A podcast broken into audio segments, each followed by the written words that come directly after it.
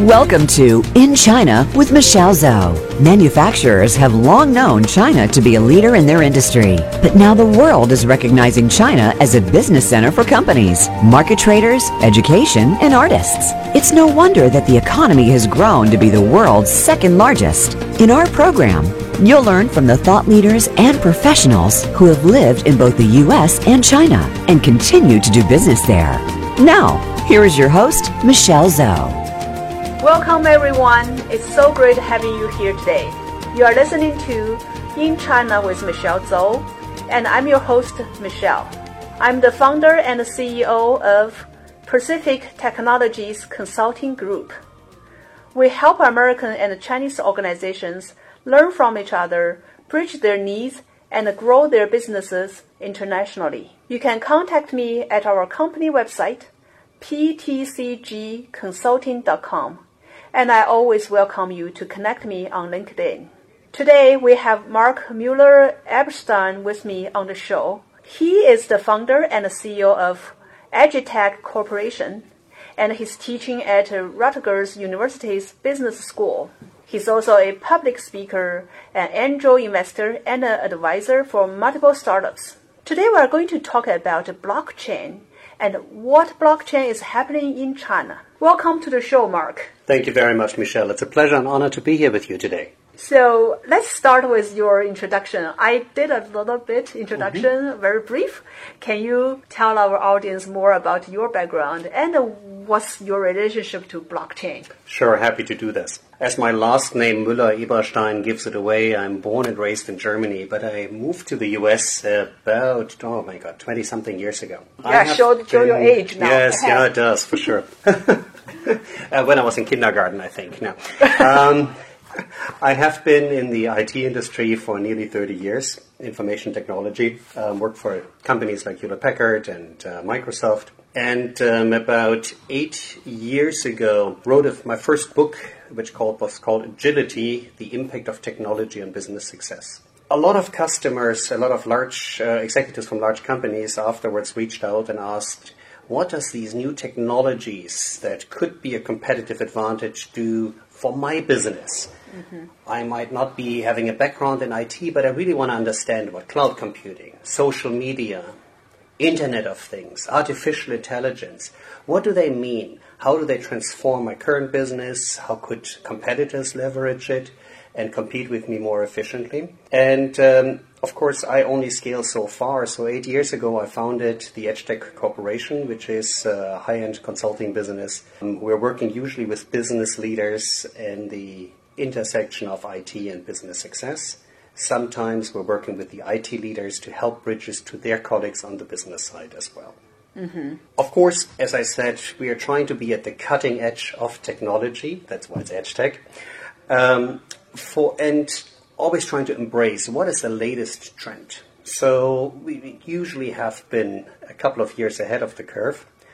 And for about four years, we are looking into this new technology called blockchain technology. Of course, it all started with Bitcoin, um, which just celebrated its 10 years anniversary mm-hmm. with the Satoshi paper. And um, we looked into what does this technology mean for traditional businesses, for the financial industry.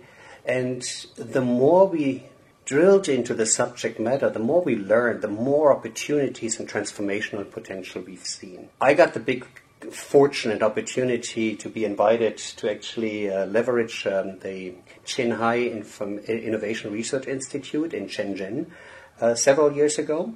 And together with the researchers and academics there, we looked into what blockchain technology is going to do for the financial system, the supply chain system, the international trade, and uh, found really some interesting applications and uh, we have never looked back and always uh, keep focusing in that space. Mm-hmm. So you mentioned a couple of things. You mentioned the Qianhai It's a research institute. Mm-hmm. In Shenzhen, that's that, in China. That's correct. Yeah, because you are based in in Seattle, mm-hmm. in the U.S., right? Uh, yeah, and by the way, we were colleagues. So we were both from Microsoft a long time ago. Uh, that's how we knew each other. So my curiosity here is, uh, why you got uh, in touch with that uh, Chinese research Mm-hmm. institute and uh, start to look at uh, blockchain versus here from the U.S. directly. I would say no good deed gets unpunished. Um, my history with China so is uh, started in about 2002 when I was working at Microsoft. So I got to work with our Microsoft research colleagues all over the world, including the at that time relatively new research facilities in Beijing and Shanghai. Yep. And after I left Microsoft, uh, a lot of these contacts kept kept going. Like I have friends all over the world, and I like to learn. I like to know. I know that innovation can happen in the uh, most unlikely places. So I like to have my ear on the cutting edge.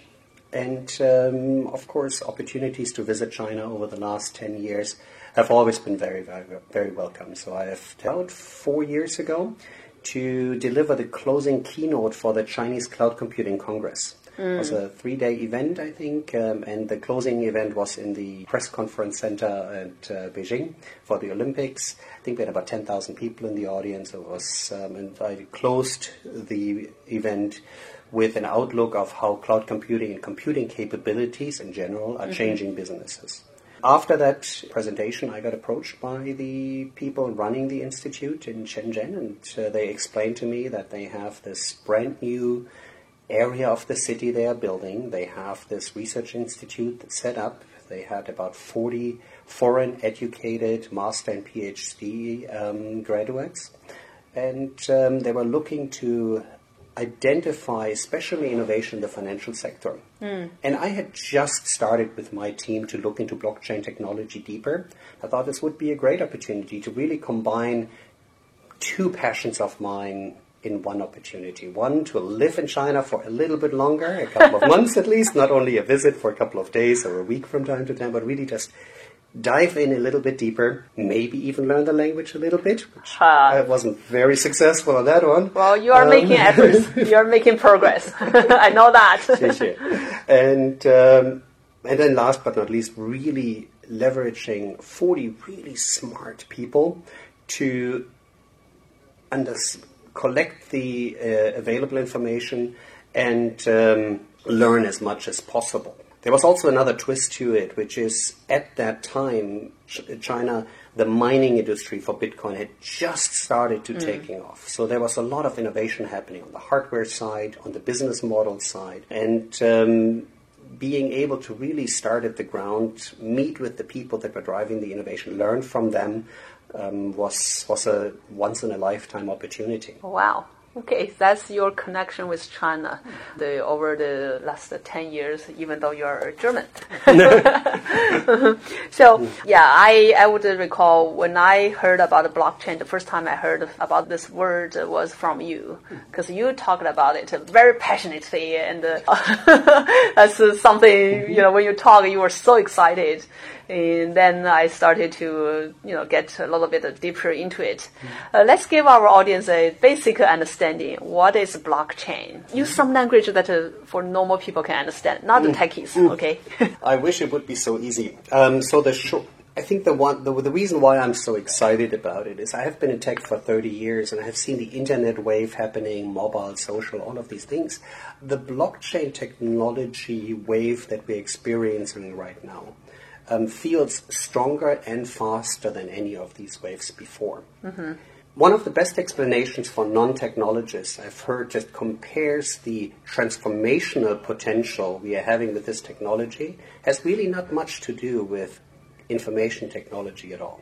It means we have to go back a couple of thousand years, four or five thousand years. Okay, that's a brief uh, con- concept. You're going back for 5,000 years. Okay, let's hear from you. Um, if we think about human civilization, human civilization, we lived in villages. We really, there was really no central organization that beyond maybe a family unit. That changed about 5,000 years ago at multiple places around the world. In China, of course, in Babylonia, in Egypt. What happened uh, at all of these places around the same time was the invention of writing. Mm-hmm. And the first places where writing was used was creating inventories, ledgers of assets, hmm. and with having the assets registered, and was able to do taxation. So we can say the invention of writing and the first version of ledgers, of inventories, was the foundation of centralized organizations and human culture. Okay. Wow.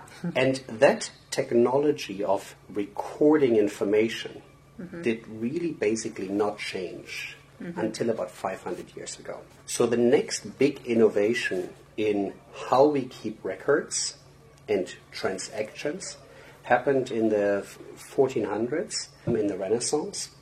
And um, it's basically double entry accounting. Bookkeeping, as we call it today, mm-hmm. Yeah. You want What- to make sure all this mm-hmm. can match, right? Exactly. Exact, mm-hmm. exact. The big difference here is a difference in trust. If we think about before double entry accounting, before you can go and match the entries, we had to trust the person actually writing the record. The person making, if the person on the clay table or the papyrus made a change, nobody would ever know. So if uh, I give the writer a couple of extra, I don't know, bags of rice and they change your properties and put my name in there, there's no way you can verify that actually something has happened there. So we really had to trust the writers. And if you look at like old Egyptian statues, you find statues of doctors, pharaohs, and writers. Mm. So it was a very important position, but it also was a very limited position because there were very few people you can actually trust. Double entry accounting really moved the trust from the person to the books. Mm-hmm. Now we can audit the books. As you just say, you can look at the different, um, you can look at every transaction. Every transaction has to have a counter transaction. So the trust moved from the individual to the books and therefore was far more scalable. We didn't need to have one trusted person. We could have many, many writers or bookkeepers and we just needed some auditors from time to time to check that they were doing the right thing. That allowed trade to scale in unparalleled opportunities. So we can say that double entry accounting created the foundation for our modern societies, for modern banking, modern financing, of course, but also modern trade, internationalization, corporations. So our economic systems today would not be possible without double entry. Wow. Thanks to those uh, His- inventors, right, uh, and, uh, and understand the connection from Yeah. history. Okay. So, but if I think if we really embrace these two fundamental accounting innovations as foundations for our civilization, economic transformation, then I think we start to get an understanding what blockchain can do. Because here's where we are. I think we are at the third wave of accounting revolution. What does this mean? When you do traditional accounting, you get some money in, you do a recording, but it can take weeks, days, hours, sometimes months until you're actually able to verify transactions. Yeah? So Auditing books are closed like once a year. Yes, there is an auditability, but it's not instant. The transaction and the record in the books are not the same. There, there's a time difference between all of these things. Mm-hmm. So we still need to have we have a time delay, also an auditing delay, auditing opportunity. So for if you wanted to see the books from I don't know Microsoft or General Motors, you just can't go and look into their accounting books. They have an auditor. They look at it once a year and approve the books, but you individually you can't access those account, uh, those accounts itself. They're yeah, sealed. that's right. Yeah. With blockchain technology, we're moving to something that's called, we call it triple entry accounting. Without having a centralized database or book, people can start to transact between individuals peer to peer, which means the moment we are making a transaction, the transaction is managed and recorded on the blockchain in real time. So the moment the, rea- the transaction is finalized and approved by the blockchain, it also creates an immutable record of that transaction. And that record is right away visible to everybody. So the first implementation of this technology was Bitcoin. Mm-hmm. Bitcoin meaning like I can send money from my electronic wallet to you, and within 10 minutes, that transaction is globally recorded, and everybody who has the wallet address or the transaction ID can verify that the transaction actually did happen. If you think about a credit card transaction, it can take 90 days until it's finalized. With Bitcoin, 10 minutes. International wires can take days or weeks until they are finalized. Again, with Bitcoin, in 10 minutes. Other cryptocurrencies have been even faster than that. Now, thinking about these transactions of monetary value as an entry, that's one kind of application of a blockchain and of a transaction. So just mm-hmm. before you transition mm-hmm. to the other kind of uh, applications, mm-hmm. so for this one, the transaction, what you mentioned is the key difference is uh, now it is uh, something that can be recorded uh, from the time standpoint. It's very fast, mm-hmm. and you can validate it, mm-hmm. verify it uh, almost uh, immediately, mm-hmm. and it also can be accessed by people all over the world if they have the right ID or the right stuff, right? So those are the three key characteristics you just described about yeah, this is a transaction You're correct, by You're blockchain correct. technology. You're absolutely correct, Michelle. Mm-hmm.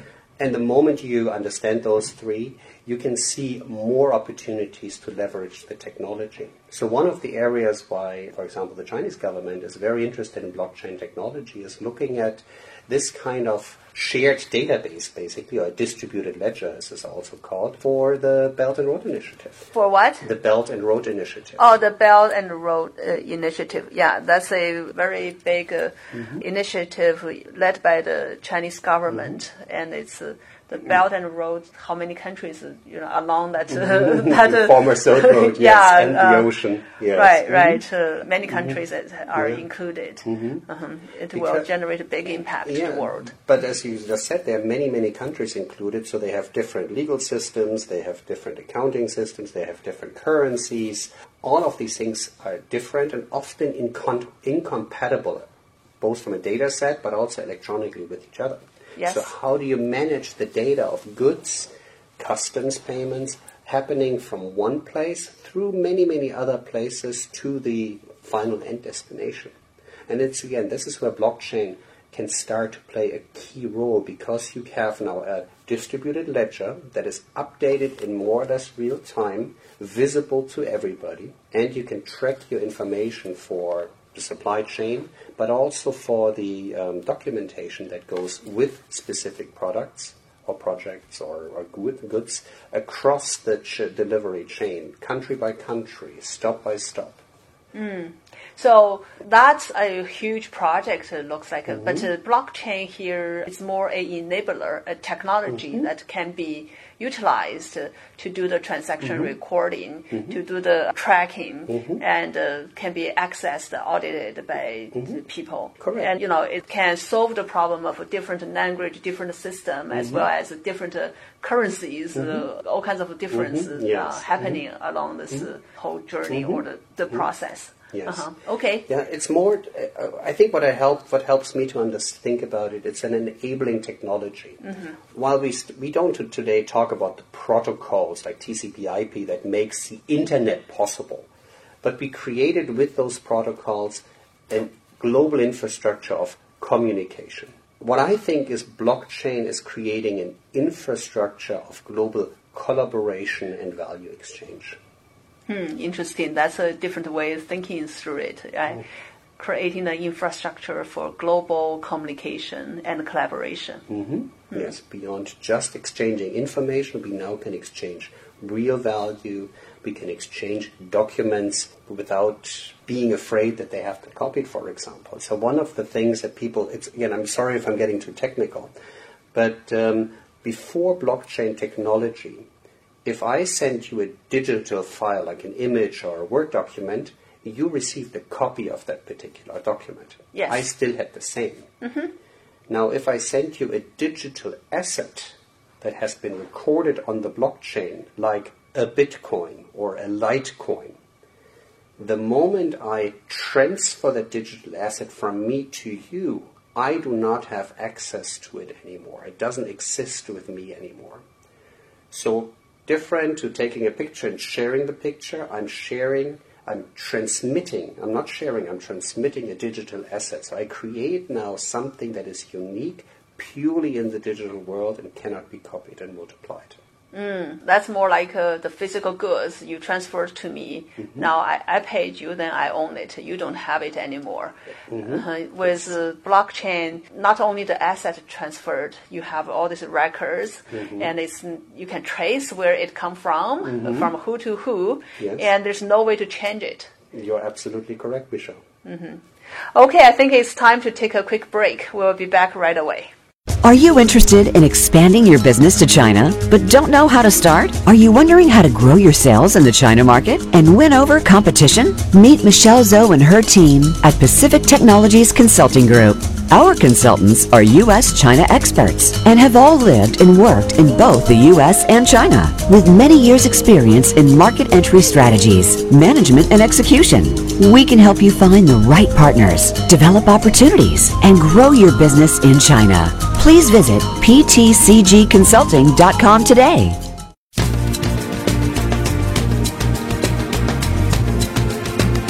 You are listening to In China with Michelle Zhou. To call into our program today, please call 1 866 472 5790. That's 1 866 472 5790.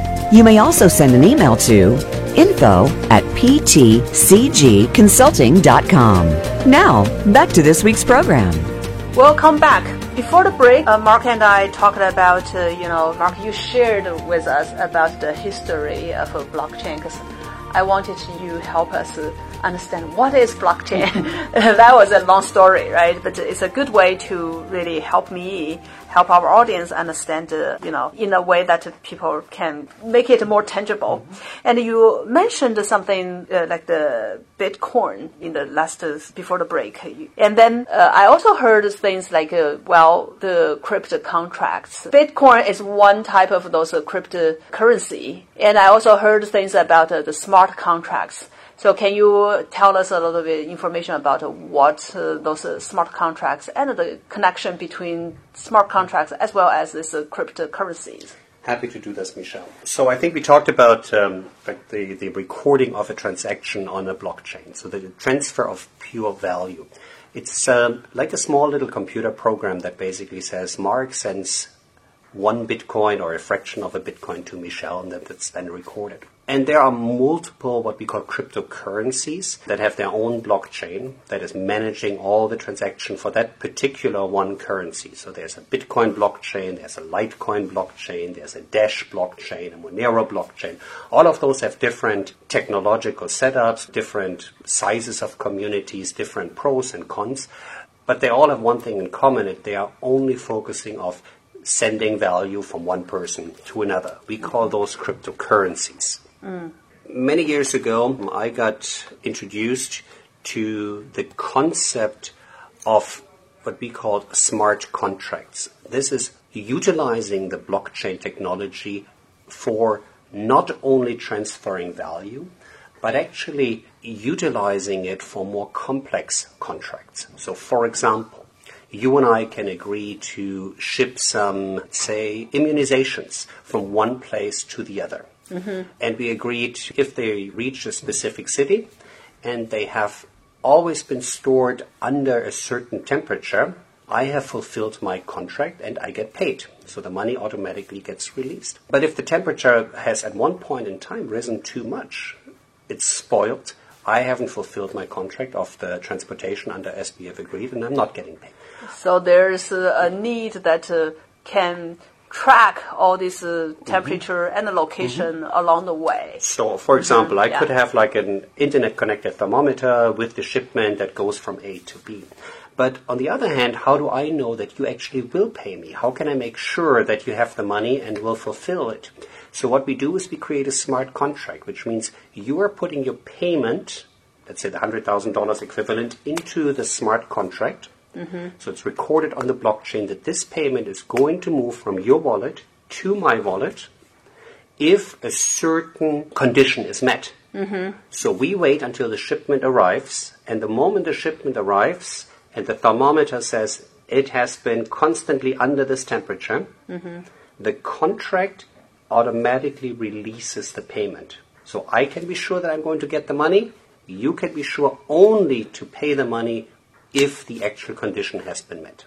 And the money is not what we see the U.S. dollar or those kind of money, right? Correct. It's what we just talked the, the mm-hmm. those type of cryptocurrency, exactly. digital assets. Exactly, it's a cryptocurrency that would be released in that moment. The most well-known platform for those smart contracts, it's called Ethereum, was developed by a Russian-Canadian young man, Vitalik Buterin from. Um, and the foundation is in Switzerland, and they have thousands and thousands of people now creating these kind of smart contracts and business solutions on top of the Ethereum blockchain. But how does mm-hmm. those kind of uh, currency mm-hmm. connected with the real currency we're using, right, mm. internationally. Um, Michelle, that's the way how to buy currency, cryptocurrencies. There are global exchanges that are different than uh, the Wall Street. They are these exchanges are open 24 hours, seven days a week, where you can use traditional U.S. dollars or other currencies and buy cryptocurrencies from other people. You can do it on those again in the US, Coinbase is very well known. One of the older ones is Kraken. There's Gate.io. There's Bittrex here in Seattle. There are a lot of different exchanges that allow a to buy with traditional fiat money into cryptocurrencies, but then also trade those cryptocurrencies with each other. So trading Bitcoin into Ethereum, Ethereum into Monero, Monero into Dash. So it's all like of US those dollar, kind of Euro dollars, exactly. all these uh, different dollars yes. being uh, exchanged. And, and, all of those markets are ex- very fast. Mm-hmm transparent and they are open 24 7. Mm-hmm. So we see a lot of volatility, we see a lot of things happening on a global scale in those markets. That's why these fluctuations happening quite quickly still. But again, we're in the very, very early times of, of how these cryptocurrencies or tokens are traded on a global scale. But the interesting thing, I think, we come back to Ethereum, is that businesses see that they can build completely new business models on this Ethereum and smart contract model there's, for example, nearly all large IT companies, but uh, also a lot of logistic companies, banking companies have joined something that's called the Enterprise Ethereum Alliance EEA. So if you go to their website, you find basically every logo that is relevant in the space. They're working together and figuring out how can they leverage this specific technology to create inter-organizational transactions and business models. We have now thousands of companies that have built new things or planning on building new things on the uh, different blockchains. There's Ethereum, of course, is the traditional, the, the old person, the old established Ethereum uh, smart contract platform. But we have other con- platforms like Stellar, for example, or Cardano that are thinking about, they're creating something similar. EOS, of course, where you might have heard about. So there's a lot of different things that are still happening and a lot of innovation happening globally. So what you are saying is there are many new currencies are being created by different people these days. Oh, absolutely. Uh-huh. Yes, that's a very interesting topic though. Especially since 2017, people have realized that they can create tokens out of thin air. Mm-hmm. And a digital asset, to create it as a digital asset, if you, I think there's a YouTube video how you can do it in 30 seconds, uh, 30 minutes, sorry. but um, the question is, what is a, the digital asset actually worth? Yeah, and what mm-hmm. it stand for, right? Mm-hmm. If it's just digital, then mm-hmm. it's, if it's not uh, mm-hmm. connected with the physical mm-hmm. things or yes. something, mm-hmm. it can be an IP or some other stuff, right? Otherwise, it's just a you know. Or it could be a mining infrastructure of lots and lots of big computer centers that are turning energy into verification of the transaction process, like with the Bitcoin uh, process. Mm-hmm. So I could create the mark coin, and the question is, what would BO be willing to pay for it, right? Right. And that's it's our negotiation between each other. What happened in 2017? A lot of people realized it, and a lot of people, unfortunately, heard that blockchain is a really cool thing, which is true, and they can get rich very quickly, which is not so much true in a lot of cases. So we have seen, especially in late 2017, a lot of people coming up with completely crazy ideas and going out with not real business plans, but maybe wild ideas or maybe even f- fraudulent uh, concepts mm. and asking people for money. And as a traditional investor, I do angel investments for like eight years. We look very, very closely at every company before we decide to invest. And usually we look at 100 companies and invest maybe in one. What happened about a year ago, late 2017, is um, if somebody said, I do blockchain, give me money, Um, people didn't do due diligence and they just sent them electronic money and prices went up. Everything, uh, a lot of people, like, the money wasn't. Yeah. yeah, they're creating a buzz. Right? Yes, the money and a hype. The money wasn't lost; it was just in the pocket of somebody else. Uh-huh. Um, and unfortunately, the, those other people sometimes were really well-meaning, building something real. And there are some really good projects out there, but the vast majority were people that either were fraudulent or just simply not capable of, of building what they were planning on building. Yeah, by the way, China, the government has forbidden the Bitcoin. I forgot when, but it was Mm-hmm. some time ago, right? The, the government issued a, a regulation or, So or yes, the policy, Chi- so yeah, the like Chinese that. government. so- so- Just to be clear, they don't forbid Bitcoin. What they do forbid is what I just mentioned earlier: this raising of money called an initial coin offering, even advertisement for an initial coin offering. This is basically me printing or creating these coins and offering them for sale. That is something the Chinese government and other governments around the world have seen. There's so much fraud happening. We forbid it completely, mm-hmm. which is understandable to protect the citizens and unsuspecting investors. On the other hand, though, an ICO is a very interesting vehicle of how to raise funds for startups. You think about building a company, you would have, the traditional way is you have to raise money from your friends in your usually in your geography. You're trying to find angel investors. You might find when you're bigger JV or some other bigger investors, and it's a really hard process, and you're very lo- uh, limited. On the other hand, in the blockchain space, the ICO space, the uh, initial coin offering space, what was possible was you reach out to a global community of people that hopefully understand what you're trying to do. So they, it's more like a crowdfunding where people that care about a certain problem can support that particular project with their money. Mm-hmm. And that was the original concept of crowdfunding. That's the original concept of what an ICO was supposed to do. Again, unfortunately, over the last 12 months, a lot of people misused that vehicle that I think was a good ve- or is a good vehicle in general. But um, It's being utilized It's- by some people for the vast majority of people utilize it didn't utilize it in the right way. Right, right. So Mm-hmm. what you are saying is, uh, if a startup they want to raise money, they can issue their coins or their their whatever currency, right? Mm-hmm. Yes. Uh, token. I think Yeah, that's the token. right word. Yes. And then other people from worldwide, wherever, they can use their real money to pay to Yeah. buy that uh, token, and hopefully someday the token can get a appreciation. You know, increase the value. Correct. I mean, just to be clear, I'm not providing any investment advice. But looking back at the next 12 months, last 12 months, I can, there were some projects that used this vehicle, and I think they have been very successful. I think one company is here out of Bellevue, um, out of the Seattle area. Um, those were the development team from Disney. They built the original Disney internal blockchain implementation. Disney open sourced the technology. The team left Disney, take this open source technology and make it available to everybody outside. They created a company and a foundation called Dragon Chain. They raised money, very moderated, moderate amounts by late 2017. They published a roadmap of which technology they're going to release with that money over the years. Um, and they are just chopping away. They're called, I think, the Dragon Chain people. Every month they're hitting their milestones. They're working with the global community. There was no big hype that drove that coin to billions of dollars. But it's just a team to, that is believing in the technology, a community around it. They're building step by step and fulfilling the promise they have delivered, they made to the community.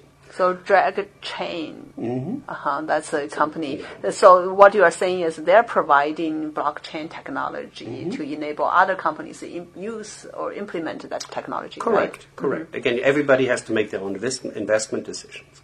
Another example is a company out of Jakarta. We talked about how does a company raise funds. Jakarta? Jakarta. Okay. Um, it was it's uh, founded by uh, Chinese um, origin Malays that moved to Jakarta and built this built this company. Saw a need for um, payment processing for small merchants. So what's the ability for people that uh, in a village or farmers that do not have access to the banking system today?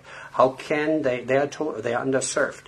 So what they did is they created a concept and raised money in early 2018. Fact, uh, I think they raised about 40, 50 million dollars, which is a lot of money on one side, but mm-hmm. compared to all these billions that some of the other projects raised, it's really nothing and um, executing against that vision over the last 12 months. So you can now utilize their products in Singapore, Taiwan, South America. So all of these underserved communities are starting now to have the ability um, to leverage finance instruments that were precluded from them before and very likely would have been another 5, 10, maybe 20 years if a company like this wouldn't have made it possible. And I think you can see Pundi X people, I, th- I don't think they bought like speedboats but and other things. They really invested into the product and the community. Those, I think, are very, very good examples of projects where the international collection of funds into a specific project with clear accountabilities really makes a difference. Mm-hmm. All right, I think it's time to take another quick break, and uh, we will be back very soon. China is now the second largest economy in the world. There are hundreds of opportunities for worldwide business professionals to start looking in China. From business leaders to manufacturers to artists and students, you need to discover these opportunities to grow your business and your career. Listen every week for In China with Michelle Zhou, Thursdays at 4 p.m. Pacific Time and 7 p.m. Eastern Time on the Voice America Business Channel. For business sake, you need to tune in.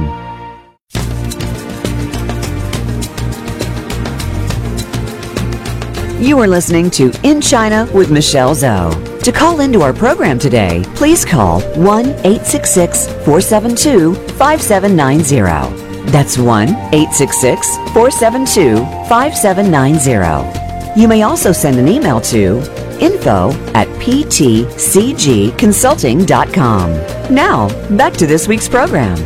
Okay, we're back now. So, Mark, I would like to know more about China with this topic because uh, I know blockchain is very hot in China these days, even though we before the break we uh, talked a little bit about about the government Chinese government was mm-hmm. trying to protect the investors mm-hmm. so kind of uh, mm-hmm. forbidden some sort of transactions there mm-hmm. right so but uh, blockchain is hot mm-hmm. topic in China and in the investment community uh, tell us a little bit more about uh, what's going on with blockchain in the China market oh absolutely I'm as I, I think if it doesn't come through yet I'm very excited about the innovation potential and what happened especially in the blockchain space in China um, I was just in Xi'an couple of, uh, I think, two months ago um, on a, a, presentation, a discussion about distributed autonomous organizations. That's an thinking about new forms of collaboration that are based on smart contracts. It's probably going a little bit too far for this conversation, but I was really impressed with the ability to innovate and the passion of the community that was coming together in those kind of events. I think it's important to understand that China is a key player in the global blockchain community today. Mm-hmm. Um, a lot of the mining, well, that's basically verification and managing of the ledgers, is actually happening on data centers that are based in China. A lot of the hardware, the computers that are used, they're optimized for this mining activities, even if they are not located in China. They're actually built in China. The uh-huh. largest provider, Bitmain, is building chips uh, that are specialized, that are shipped all over. The, those chips are shipped all over the world. They are utilized in data centers from Iceland to Washington State, and verifying this ledger on a global space. So we have um, a lot of entrepreneurs from China in the blockchain space and building a very, very good business on a global, on a global level. Then the funds they have raised in that space, both in the blockchain space, but also in the traditional way, of course, have been invested. So you have a very active Chinese investment community. Not necessarily all the small private investors that were protected from the ICOs, but you have institutional investors in Shanghai, Beijing, Shenzhen that are looking at fostering the next innovation wave that is coming in the blockchain space. Again, not only in, in China, there is a lot of innovation happening there, but in the blockchain space, we're looking at the innovation really on a global space. The organizations, as I said mentioned earlier, there might be in Seattle or Jakarta, and the funding might come from everywhere, including um, large large amounts that are from Chinese investors into those kind of projects. Yeah, Chinese VCs, they, um, I know currently blockchain is one of the very hot topics mm-hmm. that uh, Chinese VCs are looking at. Mm-hmm. So they are also looking at like AI. Two years ago, VR, AR was very hot. Mm-hmm. Uh, now that become a, a, little bit past mm-hmm. The uh, but definitely AI and mm-hmm. blockchain mm-hmm. are the very hot topics for them. Yeah, absolutely. You know, I, I was just two weeks ago. I was uh, moderating the investor panel in Singapore for a show called Block Show, which, Block Show. Block okay. Show, which uh, is, an inve- is a series that was in Europe, the US, and then in Asia, now in Singapore. And it was interesting to see that while the Block Show, we had thousands of visitors, at the same time there was a consensus fintech event in New York where nobody showed up. So they really see where hmm. the innovation potential and the passion is. But yes, um, when I was, I was moderating this panel in Singapore, we had the leading investors in the blockchain space there. We had Bushi, we have all, a lot of uh, JR, we had a lot of these investing uh, people on stage fostering the discussion. Those are all very young, very educated people that are really seeing the potential and trying to make sure that uh, finding the right entrepreneurs to help them to succeed. I'm curious about why China, because the U.S. Mm-hmm. is historically being the one leading mm-hmm. in VC as well as mm-hmm. the technology, right? Why China this time comes so brave or embracing mm-hmm. this blockchain uh, from investment side as well? Well, I think there are a couple of there are a couple of reasons to do so. There's just not, not it's not only one reason, but I think what really happened helped is you have a very well educated, broad popul- technology educated, broad population. You have a lot of capital that has been created in China mm-hmm. over the last decade that is looking for investment opportunities. Though what blockchain does, it's providing a decentralized infrastructure, but all, not only for the technology itself, but also for the investors. So while you are might be located in China, you can invest in companies all over the world. Mm-hmm. You might be an entrepreneur in China, but you are able to collaborate with people all over the world, both on the technology side, on the community side, but also on the investment side. The decentralization of the blockchain infrastructure really brings the smartest people um, from all around the world together, and it they can be the smartest in technology and finance and business models. It really, Adam Draper put it quite nicely. He said every time he goes to a blockchain event, he, see, he finds the smartest people he have never met before. So it's a really, it's a very humbling experience. And uh, as you asked me earlier, I said I do this for four years, and I feel like if I'm not learning 24 hours a day, I'm falling behind. I mean, and that's one of the things we do at Adgetec. We're really helping our business clients to making sure that they don't have to spend 24 hours, but they have the ability to really get the latest information as well. Hmm. So then, who are the people really needs blockchain? It's interesting to think. Like it's going back 20 years. Who is the, who are the people that need the internet? Um, now it's everybody. exactly, exactly. A lot of the conversations we are having right now remind me very, very much what happened in the early 1990s. If you go back to the earlier sessions of our of our conversations, heck, who needs bookkeeping? Who mm-hmm. needs a database to manage their data? Who needs email? Who needs communication? Who needs a bank account? All of those things are tools that make our life easier or more productive.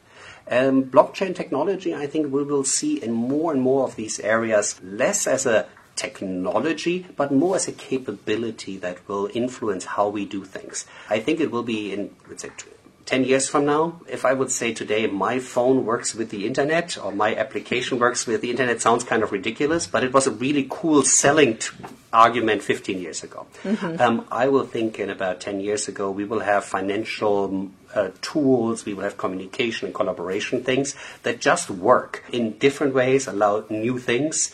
And the reason why they do it is because they are using blockchain technology, but they are not blockchain tools that do other things. Mm-hmm. Mm, so what you are saying is blockchain will be almost everywhere and behind it, right? It's something, it's a technology enable other applications happen. Yeah, absolutely. Yeah. New models. I mean, we have worked with, um, our company has worked with, um, let's say, coffee companies you probably have heard about because they care about sustainability and corporate responsibility. They want to make sure that their customers know exactly that the beans they're using in their coffee coming from responsible farming, organic farming, having paid the farmers a living wage. And with blockchain technology, those kind of supply chains can be actually shown in much, much better and more transparent way to the end consumers than it was uh, possible before. So the application here is more tracing, tracking mm-hmm. the source right? Instead of uh, we mm-hmm. talked earlier, the currency, the mm-hmm. smart contracts. Yeah. Correct. So it can be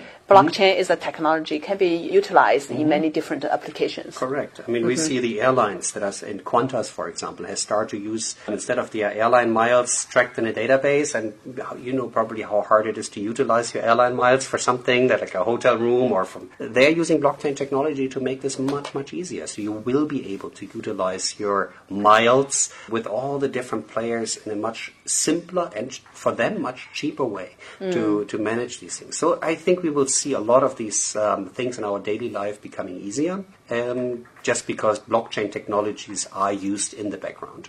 Wow, sounds great. Well, uh, I think uh, we should all get to learn a little bit more about the blockchain and um, imagine the future.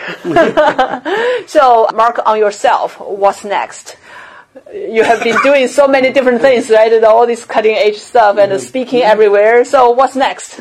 so um, upcoming, of course, I mean I have I like to speak at events on a global scale. So I have to be a little bit selective where I'm speaking. As I just said, I was just in Singapore, I was in Malta for the Malta Blockchain Summit because that's one of the countries that are really fostering the ecosystem countries like the US, are, it's really hard to do a lot of the innovation in the blockchain space. China, we, talk, we touched on, it's uh, a lot of opportunities, but also a lot of challenges. So I'm globally quite a little bit around. I'm going to be in, at CES, the consumer show in Las Vegas. We are launching blockchain book for business people while I'm there. So, so you are launching be, a book yes, at yes, the CES? Yes, we're launching, thank you. We're launching a book at CES that should help business people and investors to have a much better understanding of the technology and really making more informed decisions of um, how they look at this technology. Then I will be in Davos for the during the World Economic Forum. There's a lot of blockchain discussions that are happening there and then of course a relatively full schedule in 2018. Adgetec, we have a lot of our businesses have really moved into the blockchain space, especially what are the business scenarios and what can be done. And um, yeah, it's always been it's it's an interesting world that never stops. We just talked, as we talked about ICOs as one thing. Now the latest craze that people might hear about is called the STOs, the security token offerings. This is kind of like trying to get away around the U.S. financial regulations, huge attorney bills to make these things happening. We will see where that all goes. That's the hot thing this month, I guess, or the next maybe two or three, and then we will see where that goes.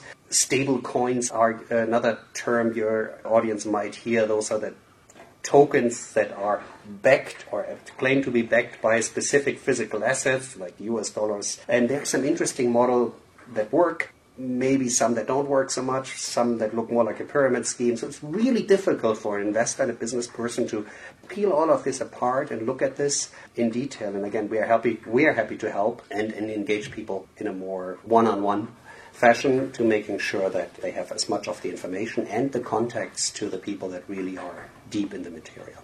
Mm. Well, that sounds a very fast changing world, uh, new, everything's new, and then you guys are learning, then you help other people to understand it in an easy way, right? Like the story mm-hmm. you talked about, uh, trace back 5,000 years.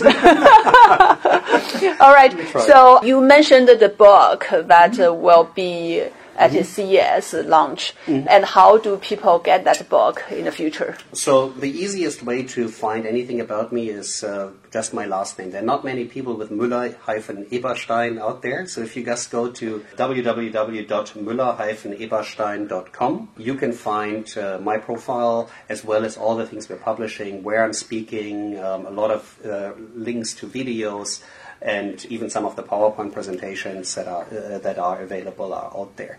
We talk about yeah, we talk yeah. about the companies we work with and so on. Yes. Mm-hmm. Uh, well, hold on. Mm-hmm. Can you spell out uh, the website uh, Muller?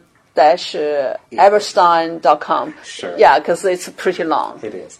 And I hope it's in the show notes. So it's www dot m U E L L E R minus E B E R S T E I N dot com. That's a long last name. I would say my grandfather paid a lot of money for that. My last name is three letters, Z O U. Okay. All right. And your company, um, I think uh, the Adgetec, uh, we need to spell that out, is A D G E T E C dot com. That's correct. That's uh, also where people can find more information Yes, about yes. uh, we what have you a guys really do. great team of consultants that are working with uh, people all across the globe. Adgetec, I called it like the bleeding edge of technology, but spelled with an A at the beginning. Yeah, you are kind of created a word. Yes, right? I created that when I seven, eight years ago, um, and um, we have the honor of working with really, really interesting projects and people from across the globe: Europe, China, North America, and we learn a lot in that process. As much as we share, of course, and uh, connecting people is one of the key things we like to do, and uh, bringing the world to the next level there, taking advantage of this third wave of innovation. Wow. Thanks so much for your time today and uh, sharing all this uh, knowledge as well as your uh, wonderful stories. Well, I also want to thank our audience for being here with us. I look forward to talking to our audience, to everybody again next week through the In China with Michelle Zhou program. Thank you. Michelle, thank you very much. It's been an honor and pleasure to be here.